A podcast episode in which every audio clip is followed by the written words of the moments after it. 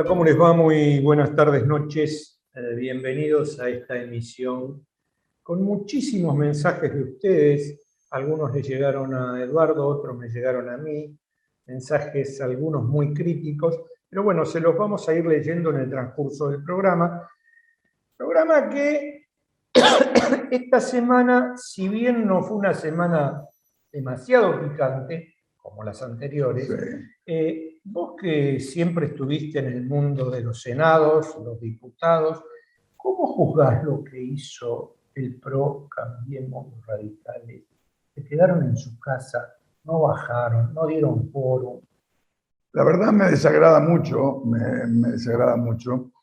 ¿Por qué? Porque no puede ser que en todos los temas uno esté especulando a ver cómo hago para desgastar al otro. Eh, nosotros queremos construir políticas de Estado, ¿no? Políticas de Estado significa encontrar denominadores comunes, pensar en cosas que se proyecten en el tiempo.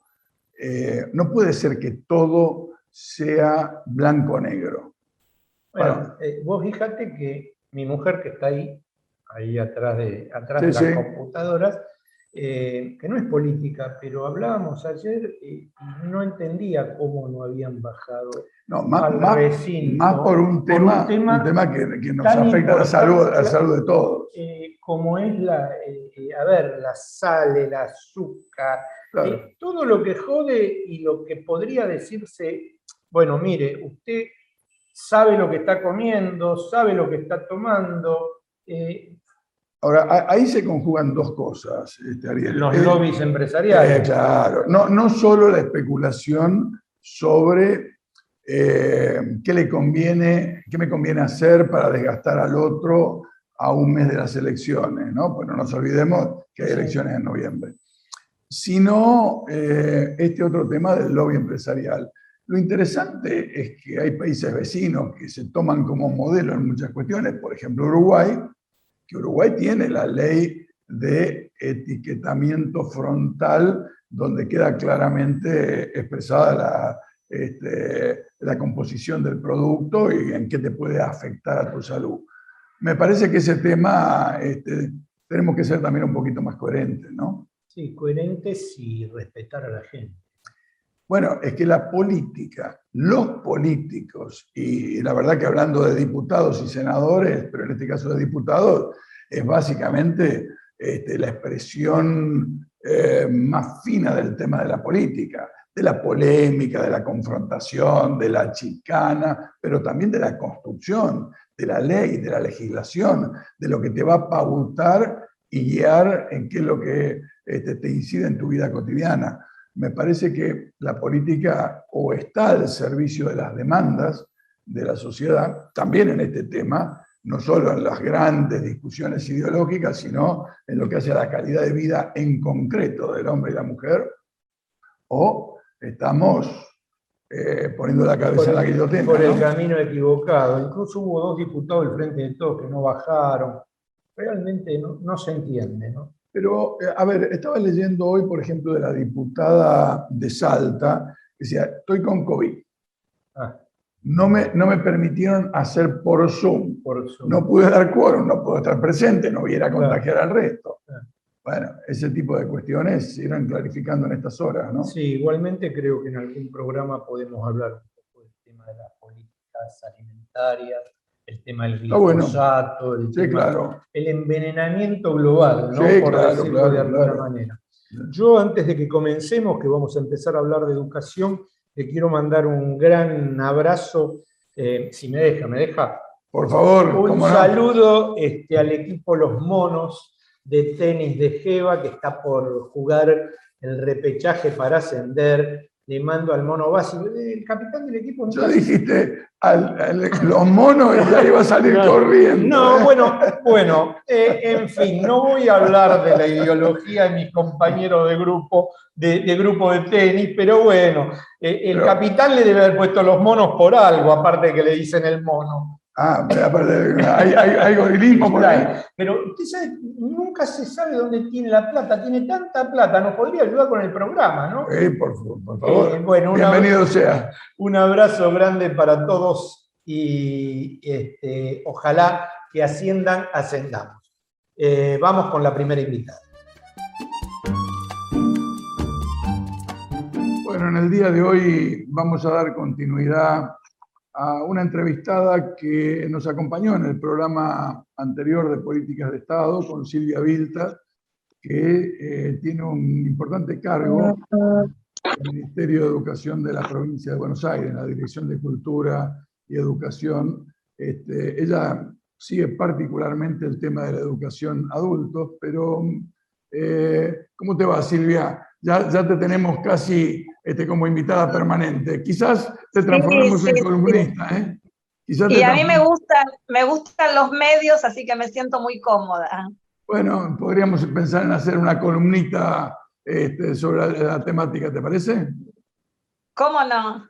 ¿Cómo no? Eh, yo le decía a Eduardo, y te comentaba vos, de cámaras, que habíamos recibido un mensaje de Sergio diciendo que qué había pasado con las escuelas, y se habían cerrado escuelas técnicas desde el 2003 al 2015.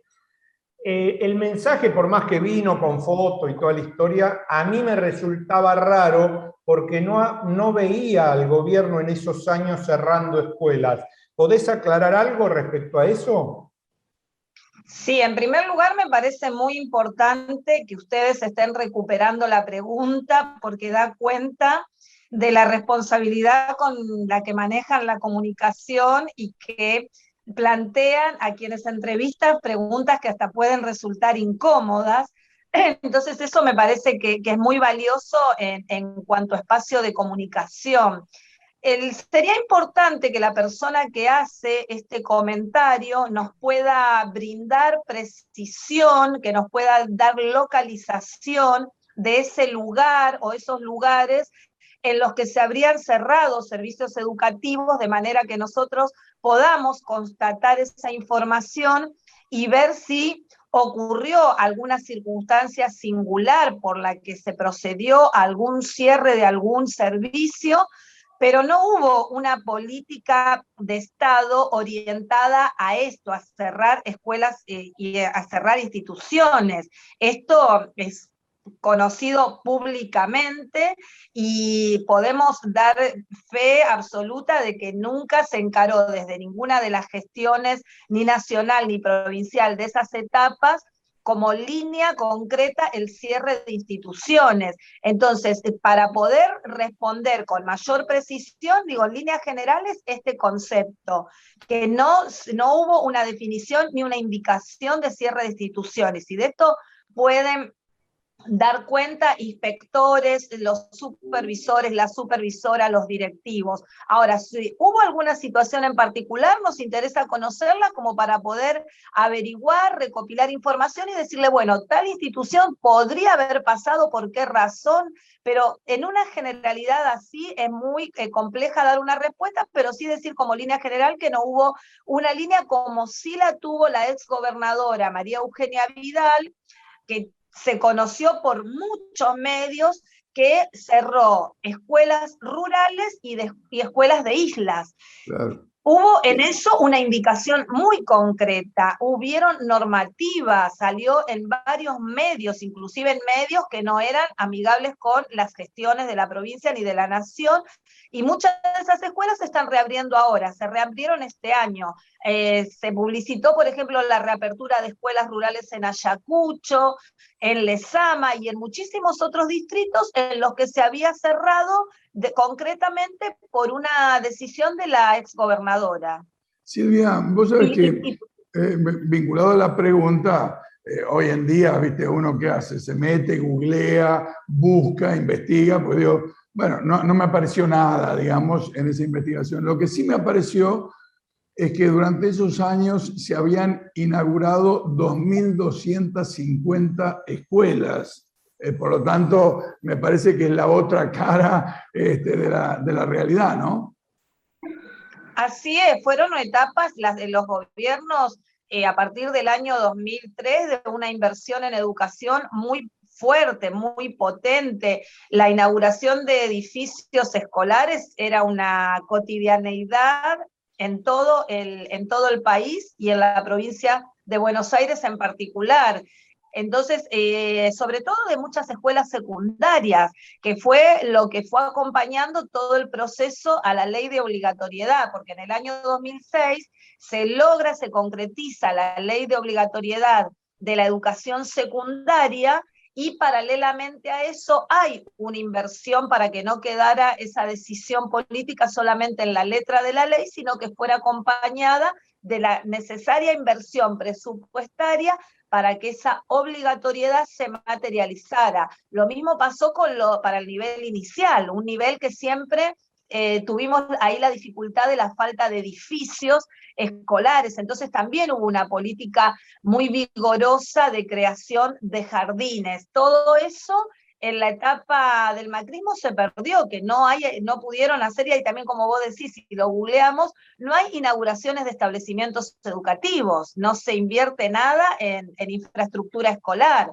Eh, tenemos el triste, no solo que no se crea, sino que no se mantiene lo que hay, y que eso de que no se mantuvo lo que hay, eh, la peor eh, prueba que tenemos es el asesinato de Sandra y Rubén porque fue un crimen, eh, la explosión de la escuela de Moreno, en la que por la falta de inversión, por la burocratización que se le ponía a las gestiones de los consejos escolares de que eran conducidos por el macrismo, tuvimos que lamentar la pérdida de estos dos compañeros que perdieron la vida trabajando.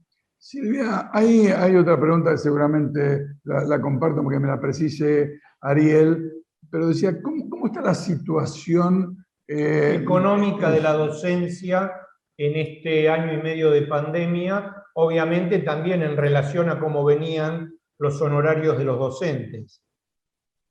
Eh, nos tenemos que, en primer lugar, plantear que la situación eh, general de todas las trabajadoras y todos los trabajadores en este momento es muy compleja. Estamos atravesando un momento muy difícil en el que poder cubrir lo que llamamos la canasta básica, las necesidades básicas, se vuelve muy complejo. Yo en este sentido lo quiero expresar, no en términos de la función que desempeño, sino como trabajadora del sistema educativo.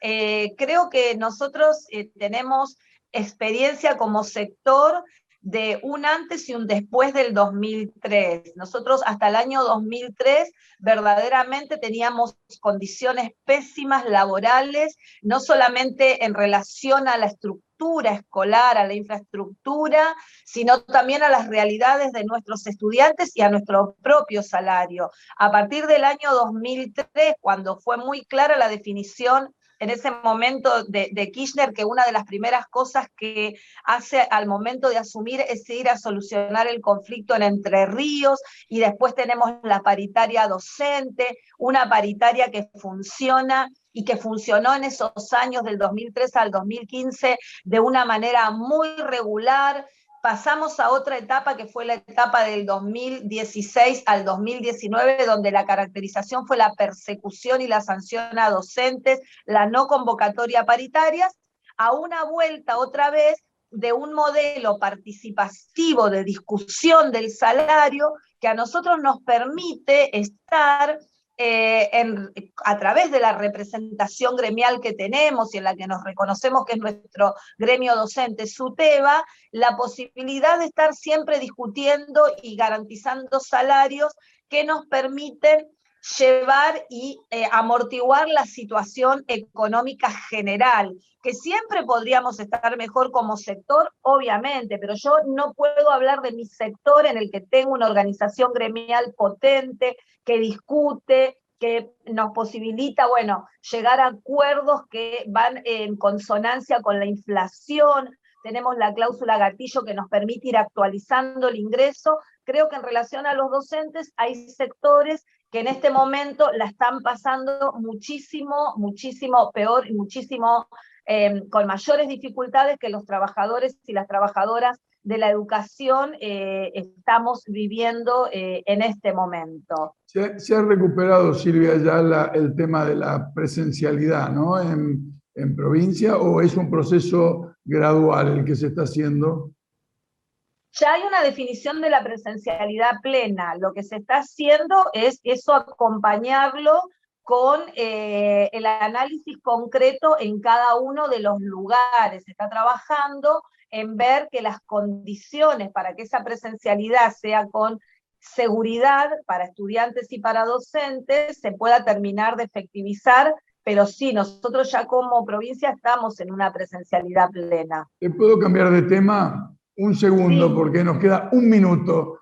Eh, me, me, enteré por ahí que estás por viajar a Jujuy. Sí, no, eh, formo parte desde el año 2016 de el colectivo que se organizó en un primer momento pidiendo por la libertad de Milagros Sala y después por la de todos los presos y presas políticas del gobierno de Mauricio Macri. Entonces, em, es una construcción y una militancia que siempre compartimos y vamos a estar eh, este fin de semana en representación del Frente Grande, eh, llevando la adhesión de, Mario y de los demás compañeros del partido y las compañeras, una adhesión a este pedido de libertad para Milagro y todas las presas y los presos políticos, así que sí, vamos a estar ahí yendo a, llevarle todo nuestro respaldo y mm, toda nuestra expresión que eh, queremos libertad para Milagro ya. Bueno, Silvia, gracias y bueno, la tenemos convocada a como todo lo nuestro. Como, todo lo nuestro, convocada para cuando, cuando tengamos los temas de educación para charlar con vos, ¿sí? Bueno, a disposición. Gracias. Buen programa, gracias. Bien, seguimos con el segundo invitado. Muy bien. Bueno, un verdadero placer tener un economista que se le entiende, que se le entiende y que tiene un sentido del humor muy, especial, ¿no es cierto, Valerdi? ¿Cómo le va, doctor? Y la idea es meterle un poquito de humor y amor a todo lo que uno dice, porque si hablamos de economía sin humor y amor, deprimimos a la gente. Este, eh, está, está con todos los males de la caja de Pandora, con el gobierno. ¿Con qué está este, eh, en esta semana enfocado, Juan? Y las guaridas fiscales son una de mis grandes especializaciones. He tenido la, suerte y la oportunidad de exponer sobre este tema en Londres en el 2017 en el encuentro de la ONG más seria en este tema, que es Tax Justice Network, que ha escrito mucho sobre esto. He también viajado por Europa de la mano de 22 ONG, entre las cuales estaba Oxfam, que ha escrito mucho de esto también. Y la verdad que es un tema que me encanta, no precisamente porque haya cosas lindas, sino porque es un tema infinito en sus aristas, ¿no? Ahora, ¿qué, es lo que está pasando? ¿Por, qué sale ahora a la luz, si bien es un tema que uno sabe, el de los paraísos fiscales, la evasión, la forma de ilusión, tratar de, escaparle, digamos, a lo que sería la responsabilidad individual y social desde el punto de vista eh, de las fortunas? Mira, te voy a tirar de entrada un zócalo. Esto es una pelea de bandas. La ah, pelea de bandas que se pelean por una porción de la torta de, de los trillones de dólares que mueven las guardias fiscales, y en esa pelea de bandas hacen de cuenta de que hay una filtración y algún buen samaritano le da a un consorcio de periodistas que nadie sabe cómo, cuál es el criterio de selección, ni mucho menos qué le llega y qué se filtra y no, y no sale afuera. De las filtraciones también hay filtros, diríamos, Basta para eso ver el domingo las notas que salieron en los tres periodistas o tres medios que hay en la Argentina, que es el diario AR, Infobae y La Nación, y La Nación e Infobae no hablan nada de Cartés, el ex presidente paraguayo, amigo de Macri, al cual fue a visitar Macri apenas perdió las elecciones para cerrar algunas cuentas y algunos números, supongo. Bueno, el único que lo puso de la filtración de Pandora es el diario AR.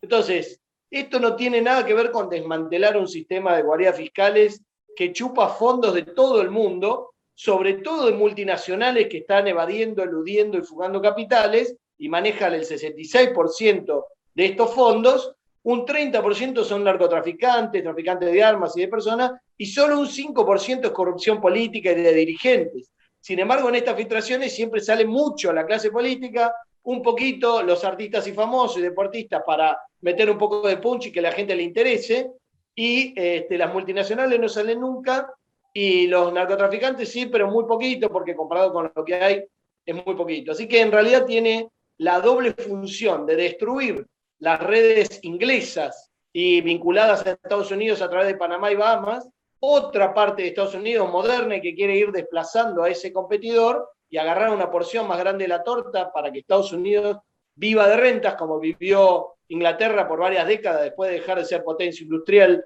y mundial, como le está pasando a Estados Unidos ahora.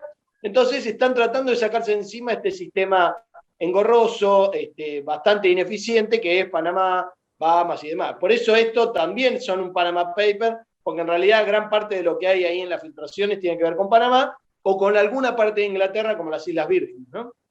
Ahora, esta pelea de bandas, a ver si yo interpreto. A ver, eh, estamos dando por sentado que quienes nos están viendo conocen eh, bastante de estos temas.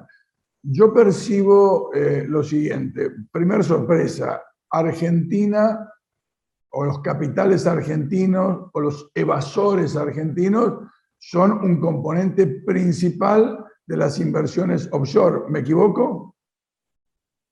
Si quitamos a las multinacionales, que ya dije que eran importantísimas a nivel internacional, quitamos los narcotraficantes, que son importantísimos, los traficantes de armas, a nivel de personas, eh, de personas físicas y a nivel de pequeñas sociedades, sin duda Argentina está entre los del podio del mundo, no solo en las filtraciones, sino en la realidad de toda esta masa, digamos. Pero sacamos a los jugadores más grandes. Y la Argentina tiene una fuga de capitales de 500 mil millones de dólares, según lo que se ha estudiado en el CEFIDAR, un centro de estudio que ya desapareció porque estaba vinculado al gobierno previo al anterior, y el macrismo lo cerró apenas asumió. Y ahí con Jorge Gallero, mi amigo y mentor, hemos estudiado y se ha estimado en 500 mil millones de dólares en manos de argentinos en el exterior. Eso implica que per cápita o en relación con nuestro PBI estamos en el podio mundial y por ende en cualquier filtración es muy difícil que no aparezcan argentinos o, políticos argentinos porque las cajas de financiamiento de la política de Argentina o de cualquier Latinoamérica también están ahí, ¿no? Juan, también están involucrados Piñera y Lazo, ¿no? Piñera, Lazo, el expresidente de Paraguay, varios de, Perú, el ministro de Economía y el presidente del Banco Central de Brasil y demás. Pero esto tiene que ver también con que seguramente los señores de los servicios que hacen estas filtraciones, y se lo dan al consorcio que no sabemos quién administra, eh, también quieren diezmar a las clases políticas para ser más fácil su negociación, para imponer condiciones para la deuda para imponer condiciones de desembarco o de saqueo de sus multinacionales. Esto pega varias bandas, digamos, no es inocentemente quién aparece y quién no aparece. Ah, o sea que eh, mm, en un momento se está por negociar o se está renegociando el endeudamiento tomado por el macrismo eh, con el Fondo Monetario. Eh, en tu opinión, ¿hay una, ¿podría haber una, una asociación con, con esta pelea de banda y este surgimiento a la opinión pública del tema? No, esto no es limitado a la Argentina. Esto en realidad, el timing que tiene es el timing que define muchas cosas que se están discutiendo en el mundo. En los Panama Papers tenía que ver con la crisis del 2008 que originaron grandes bancos y financieras del mundo cuando, usando las guardias fiscales, las usaron para evitar las regulaciones de los países centrales. O sea, las guaridas fiscales, estas redes, que son un, un engranaje central del sistema y no un accidente, se usan no solo para esconder de los fiscos, para no pagar impuestos, para esconder de las esposas en los divorcios o de hermanos o hijos en una herencia, sino que también se usan para esquivar regulaciones. Y esas regulaciones que se esquivaron en el 2008 nos llevaron a la crisis del 2008. Ahora, negociaciones de deuda y negociaciones para imponer condiciones de multinacionales hay permanentemente todo el tiempo en todo el mundo. Así que siempre es oportuno desde ese punto de vista generar una destrucción de la clase política. Y en la filtración va a haber tanto de los que sean carnalmente socios, como Macri y compañía, como de los que no sean tan carnalmente socios, como el kirchnerismo o cualquier parte del peronismo. ¿no? Juan, ¿y cómo ves el panorama económico argentino de acá a noviembre y a posteriori? Si la estrategia del gobierno para mejorar el resultado de las PASO es tirar guita a la calle con asignaciones universales por hijo, con un nuevo IFE, darle guita a los pobres y a los indigentes y darle guita a la clase media bajándole lo que tienen que pagar de ganancias, pero no tocan a las bestias que están definiendo los precios de la canasta básica de alimentos. Y siguen pagándole a las empresas de servicios públicos monopólicos la tarifa que definió el macrismo, solo que se la paga el Estado en vez de pagarlo a la gente. Pero el año que viene Guzmán ya puso en el presupuesto que le pasa la cuenta a la gente y no tocamos esos intereses de esas empresas ni de los formadores de precios, entonces tenemos un boomerang que con suerte llega a noviembre sin que se desboque la inflación, pero lo más probable es que en realidad se desboque antes de las elecciones y después en los próximos dos años va a ser un calvario. Si el gobierno no toma decisiones políticas de fondo, no hay medidas que vayan a cambiar esta situación, solo para empeorar van a cambiar. Y, esas medidas de fondo eh, no se toman por tibieza, debilidad, confusión, en tu opinión, o porque eh, en la negociación con el fondo no se quiere poner algún tema que lo irrite. Bueno, la negociación con el fondo en realidad no existe. Lo que hay es una negociación con Estados Unidos, cuyo dedito, no digo un brazo porque es un dedo, es el Fondo Monetario. El Fondo Monetario no te da deuda para que vos la pagues, sino que te da deuda para condicionarte. Por eso, la peor negociación que tuvo en la historia del Fondo Monetario fue la de Néstor, que le dijo, tome los 10 mil millones que le debo, tómensela y no me jodan más. Eso es una negociación exitosa para un país y terrible para el Fondo Monetario. Por eso a Macri le dieron 45 mil millones, para que no haya ninguna posibilidad de que volvamos a hacer eso por varias décadas. Entonces, el Fondo Monetario que funciona para Estados Unidos te va a decir siempre que hay que mirar los números del déficit fiscal y va a estar Guzmán, como está hasta ahora, haciendo el ajuste fiscal que él niega y que le negó a Cristina y que con mucha razón dijo Cristina en su carta. Entonces, eso de hacer los numeritos finos es parte de la negociación que la Asociación Argentino-Estadounidense de Comercio diga que los precios máximos son una locura y un abuso del Estado porque hay competencia perfecta en el mercado de alimentos, es otra locura, ¿entendés? Una semana antes eh, lo dijo y a la semana Culfas quitó la lista de precios máximos. Entonces, evidentemente, las decisiones de fondo que hay que tomar, eh, Alberto no está dispuesto a tomarla y Cristina le está diciendo, si no la tomás, nos hundimos todos. Este, Massa debe estar dudando porque está lanzado a su campaña presidencial para dentro de dos años, y si, si esto sigue como, como pinta y no le ponen el cascabel al gato con los formadores de precio, en los próximos dos años Massa tendría que olvidarse y tendría que pensar en ser concejal probablemente. Así que yo creo que Massa está preocupado, Cristina tiene conciencia de que la prioridad es la gente y no quedar bien con Estados Unidos, y Alberto es Alberto.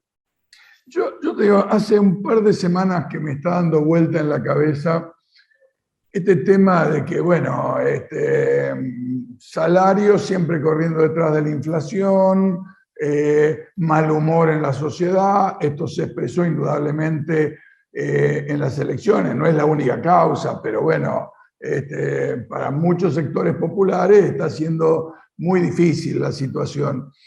Em, tenemos un Estado debilitado, y falta voluntad política, pero hay un Estado debilitado. ¿Se puede ejercer una política de concertación de precios? ¿Se pueden poner eh, precios máximos? ¿O hay que pensar en crear un circuito alternativo de aproximar al productor y al consumidor y de esa manera eh, dejar, dejar las cosas eh, con canales alternativos?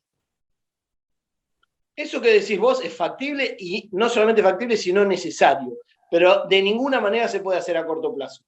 En realidad lo tenés que hacer y con suerte vas a conseguir algo relevante en eso que vos mencionaste en dos años, ponele.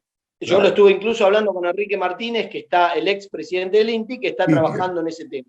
Ahora, eh, en el mientras tanto, la concertación, el pedido de solidaridad, la reunioncita que terminan aplaudiendo al ministro y demás, no son el camino y está demostrado en los últimos años y medio. Y si el mes pasado festejaron el 2,5% de inflación, es porque en realidad estamos todos totalmente locos si pensamos que tener 50% anual y 2,5% mensual es algo para festejar.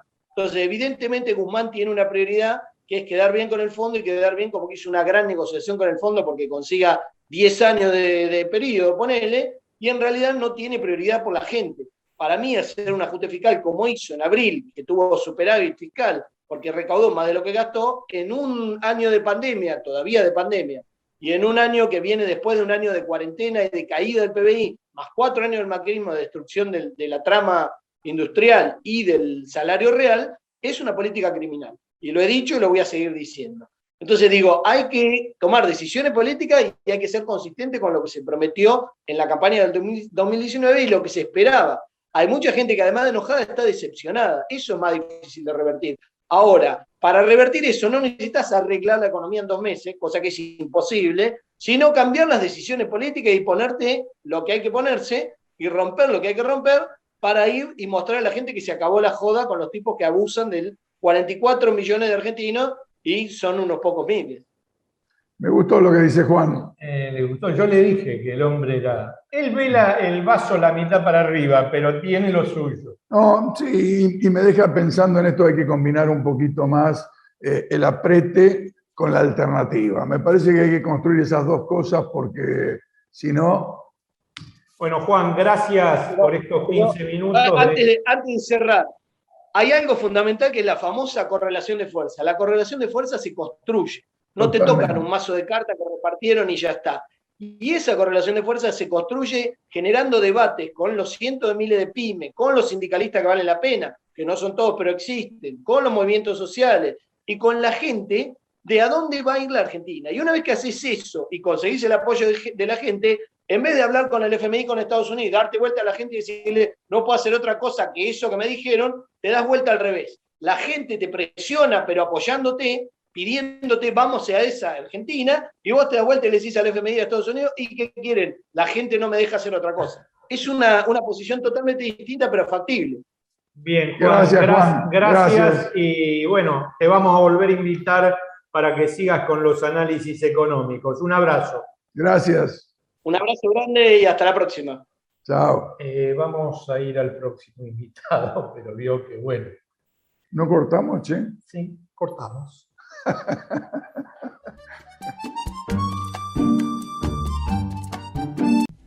Acompaña a Política de Estado. Puerto La Plata, un importante nodo logístico para los sistemas productivos de la región. Un puerto en continuo desarrollo. Puerto La Plata, el puerto del futuro.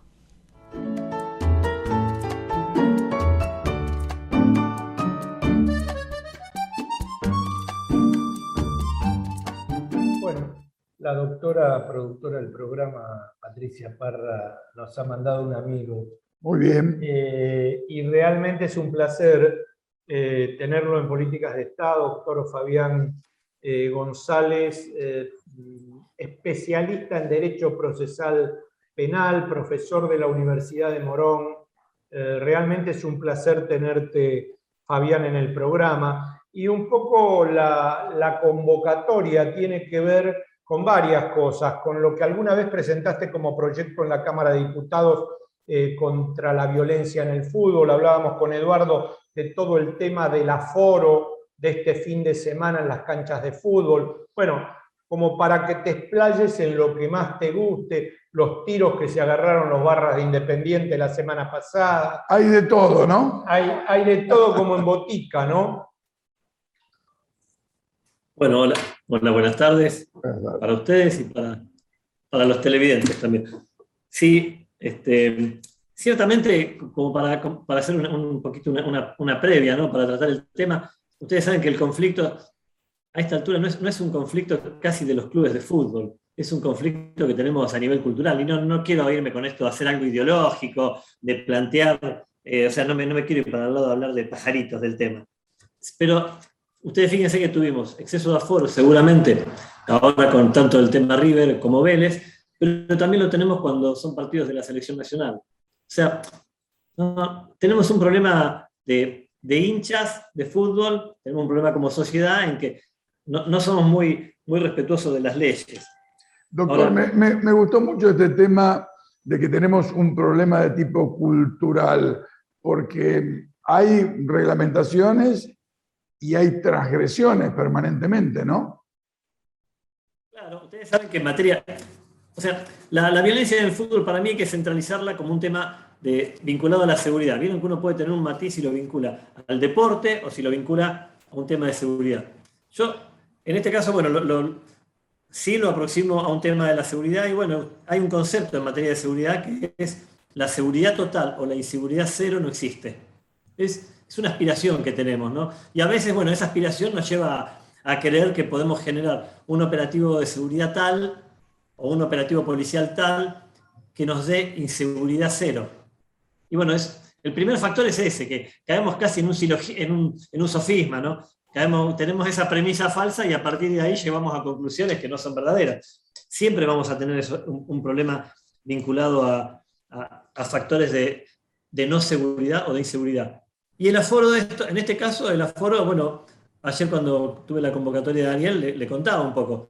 Digo, mira, en materia de seguridad, aunque suene antipático, pero bueno, vamos a hacer de cuenta que estamos los tres y no nos escucha nadie, eh, siempre tenés un exceso o una transgresión.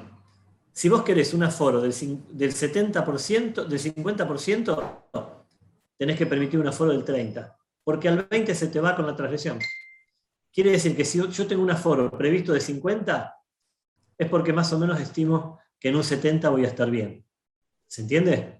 Es, como, es como la fiebre. Yo le decía, si tuviera que, si, si, en materia de seguridad, si son grados, si yo quiero que llegue a 8, tengo que prever medidas para que llegue a 6. Porque a 8 se me va a ir solo con la transgresión. Y es una realidad porque es un problema cultural. más, más menos 20-30%, digamos. Nunca, nunca es exacto. Decime una cosa, ¿se corre el riesgo de que vuelva todo para atrás o es prácticamente imposible? Bueno, eh, ahí ya, como, digamos, es una decisión de una política de gobierno. ¿no? Eso me excede. Eh, si, ustedes me lo dicen en términos de, de, por lo que escuchamos, por lo menos por los medios, en materia de, de cómo estamos con el proceso de vacunación, cómo estamos con el tema de las posibilidades de... Porque en definitiva acá hay un tema de, cómo está la existencia de la pandemia. Parecería que no, que esto, esto, va a ir en forma progresiva, se van a ir recuperando los, los derechos, ¿no? Una, una sucesión especial en restricción de derechos por la pandemia, es natural, como pasó acá y en todo el mundo, ¿no? Claro, claro. Es más, si, si hay un solo un lado medio político que se pudiera tocar, estoy totalmente convencido en contra de lo que dicen muchos, no es una cuestión de, de, materia electoral esto, sino que realmente, afortunadamente, están bajando los números de contagios y los números de fallecidos o de camas en terapia intensiva. Me, queda muy claro este tema cultural y me gustó la definición en lo que hace al aforo, pero me da la impresión que también, eh, no en este caso, en otros casos de violencia, eh, tiene mucho que ver con intereses, ¿no? Lo que hemos vivido en Independiente hace un par de semanas es este, conmovedor para mí, porque me parece que, que contamina este, lo que tendría que ser el juego democrático y si se da en, los clubes se puede trasladar a otros ámbitos de la vida y no me gusta, digo francamente, el tema que la violencia nos acompañe en ningún ámbito de la vida. Claro. Eh, bueno, ciertamente el tema es, o sea, hoy la, violencia eh, barra brava, ustedes fíjense que se produce más a partir de las internas que de la, especulación entre diferentes hinchadas de fútbol. Eh, es, ahí el, tema es para combatir, que es un poquito por ahí, después vamos a hablar de lo que decía Ariel del proyecto de ley, para combatir muchas veces que hay, que hay que combatir los intereses que los convoca, porque ya no los convoca el partido de fútbol, los convoca los trapitos, la reventa de entrada, y bueno, supongo que no, no tengo la certeza para decirlo, pero deben vender otras cosas seguramente vinculadas a, sustancias prohibidas y otras cosas que, que, hace que ese es el motivo. Hoy se juntan para eso. Hoy el, ser barra brava me parece que ya es una excusa. Me, me, decías, Ariel, de que él había presentado un proyecto de ley. Sí, ¿por qué no hablas un minuto de eso, del proyecto tuyo? Sí, en su momento fuimos convocados por, en el gobierno de la, el gobernador Scioli y nos pidió analizar el tema de la violencia barra brava. Y bueno, hicimos unos estudios, eh, incluso en materia de derecho comparado, y el único denominador común que habíamos, que habíamos encontrado es, hay, hay un consenso en querer disolver estas, barras, eh, estos, estas agrupaciones criminales, si, la queremos encauzar así. Pero parecería ser que lo único que, que tiene a nivel lo que más tiene a nivel internacional es la falta de un tipo penal adecuado. Si ustedes miran, son muy pocos aquellos que terminan siendo condenados por la, la conducta que desarrollan, sino que muchas veces son los hechos individuales que cometen. Entonces hoy, una conducta, eh, si yo quiero ir contra la conducta barra brava en sí mismo, yo no la tengo penalizada en el código. ¿Qué, tengo penalizado? Un régimen contravencional, que ustedes saben que en definitiva es leve. Después tengo, puedo tener también eh, delitos que cometen, pero los delitos que cometen muchas veces el grupo es aisladamente tomados, son hechos, o sea, hay una gran alteración al orden público que producen, con un gran impacto en la sociedad pero producen hechos que en definitiva puede ser un hurto, un daño, un robo, y a veces, bueno, cuando cometen delitos mayores, un homicidio, pero si no, o, lesiones, pero son hechos individuales. Pero la, agrupación criminal en sí mismo, supongamos si yo te, usted me dice, bueno, a ver, hablame de una agrupación criminal. La mafia en sí mismo se las puede condenar en otros países como mafia. Nosotros acá no los tenemos catalogados a los barras bravas como integrantes de una asociación criminal.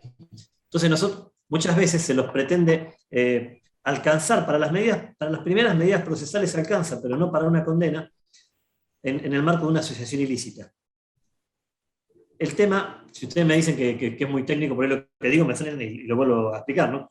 Eh, la asociación ilícita lo que tiene, tiene un objetivo principal que se tiene que asociar para, para delinquir los barras bravas, como están constituidos hoy, que son todos socios de clubes, a diferencia de los hooligan, estos son socios, se unen para hinchar por un club de fútbol. Y a partir de ahí delinquen. o sea, su, acto de unión no es para delinquir, por lo menos es, es en grado aparente. Eh, y ese es el conflicto que tienen por el cual se inician las causas bajo asociación ilícita, pero no terminan condenados por esa calificación legal.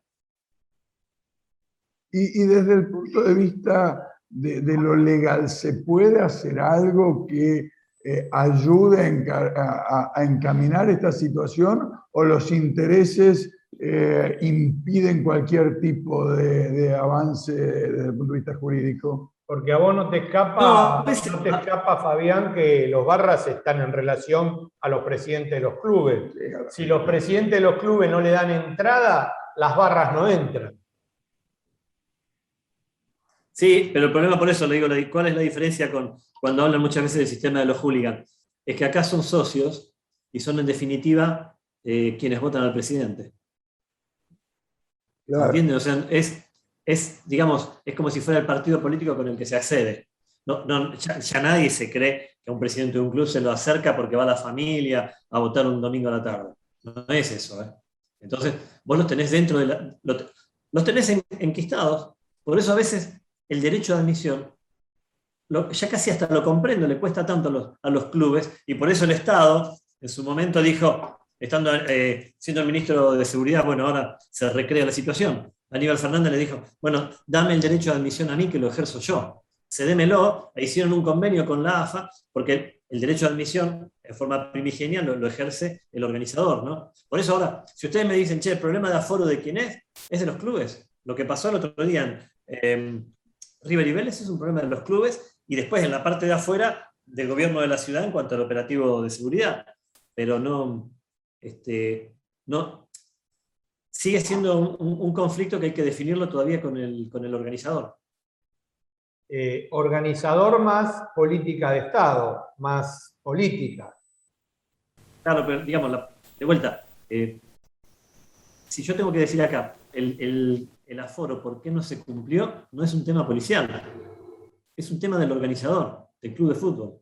Ahora, si ustedes me dicen, bueno, pero el club de fútbol no puede porque en definitiva eran todos socios, son los mismos que después lo votan, es, eso que yo les decía en un principio. Por eso es importante que los clubes cedan el derecho de admisión al Estado, para que lo ejerza el Estado. El, Estado pone el derecho de admisión y esas personas no han ingresado. Acá lo que tenés es un exceso de aforo hecho por parte del organizador. Como, yo les digo, para el razonamiento, es como si haces una fiesta en tu casa. Claro. Es un tema difícil, ¿no? Sí, eh, es difícil. Pero bueno, por ahí, ¿saben cómo salíamos nosotros de la propuesta, que es la que me preguntaba Ariel? era crear una figura penal que alcance a, la conducta de los barras bravas.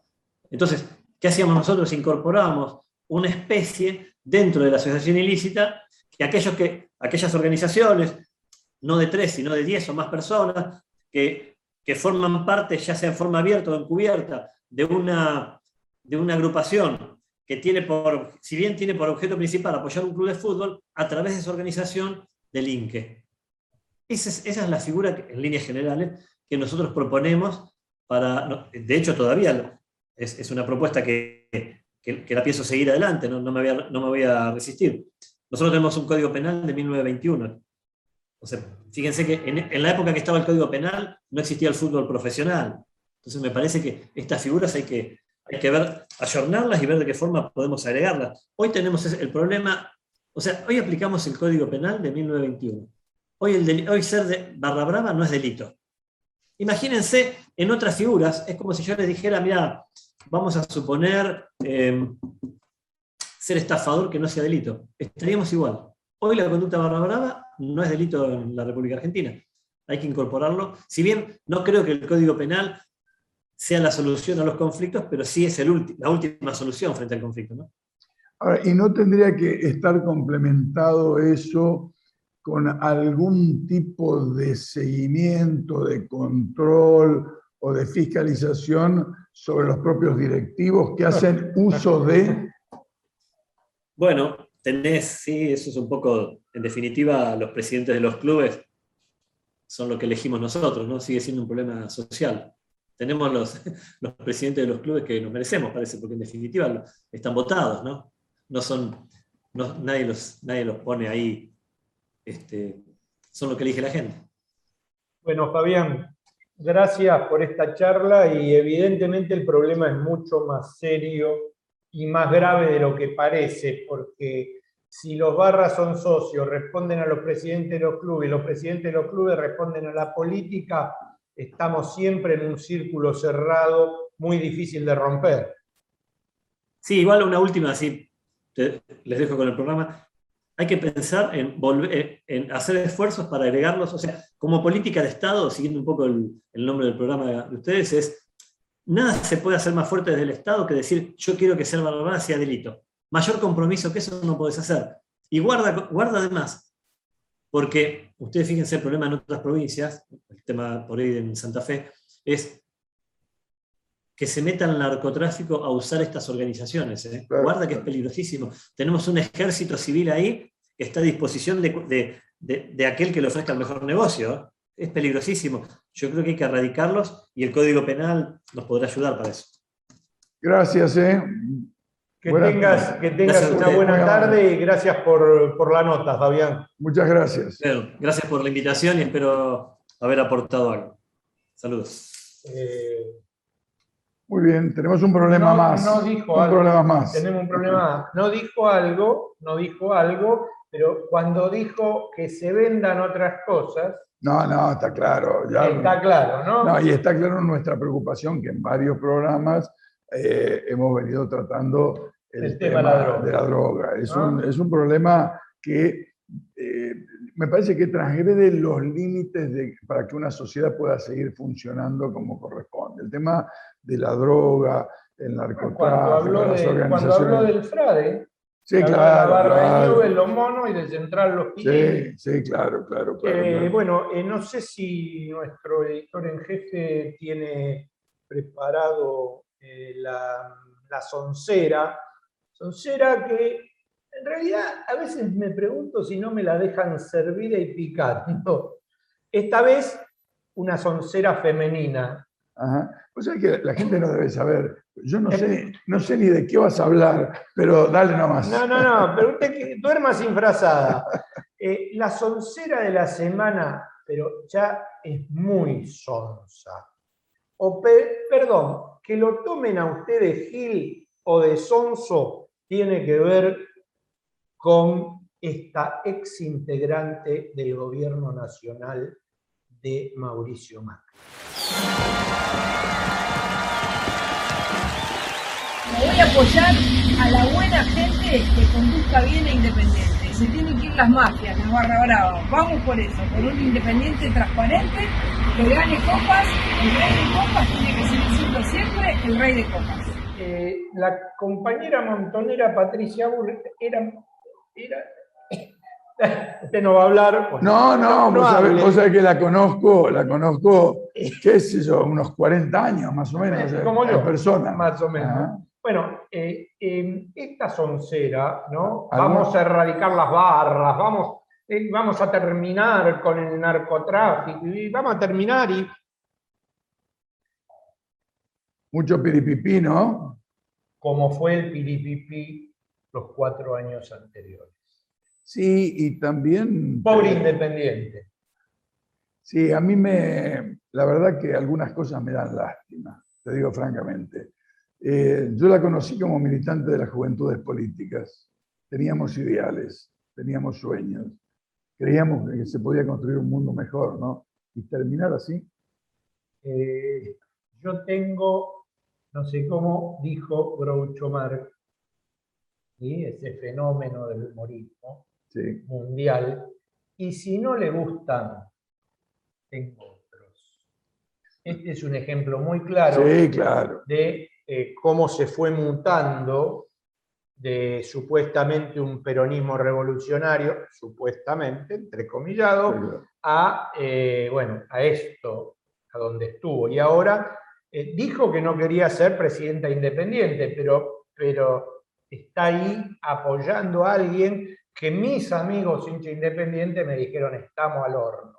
Me, me, inquieta siempre la expresión de autoritarismo. Será porque he vivido en el siglo XX muchas expresiones de autoritarismo en, en la Argentina entonces, eh, y en el mundo. Entonces me, me parece que, que hoy seduzca la idea de que el autoritarismo puede ordenar las cosas, a mí me preocupa. A mí, a mí me preocupa más este, lo, que, lo que decía el doctor este, Fabián, el, el, tema de la cultura, del cambio de actitudes, de, de buscar más este, pensarnos y repensarnos para, para ser mejores. Coincido. Gracias por dejarnos entrar en su casa. Eh, como decimos siempre, escríbanos, escríbale a Eduardo, escríbanme a mí. Eh, nosotros le vamos a transmitir, hoy quedaron mensajes sin leer, eh, pero bueno, lo importante acá es que el sábado que viene nos veamos en el canal 7 Cablevisión en Somos o en 517 Somos Flow para todo el país, conjuntamente con Eduardo y con esto que dimos en llamar Políticas de Estado. Buen fin de semana de lo que queda. Exactamente, para todos. Chao.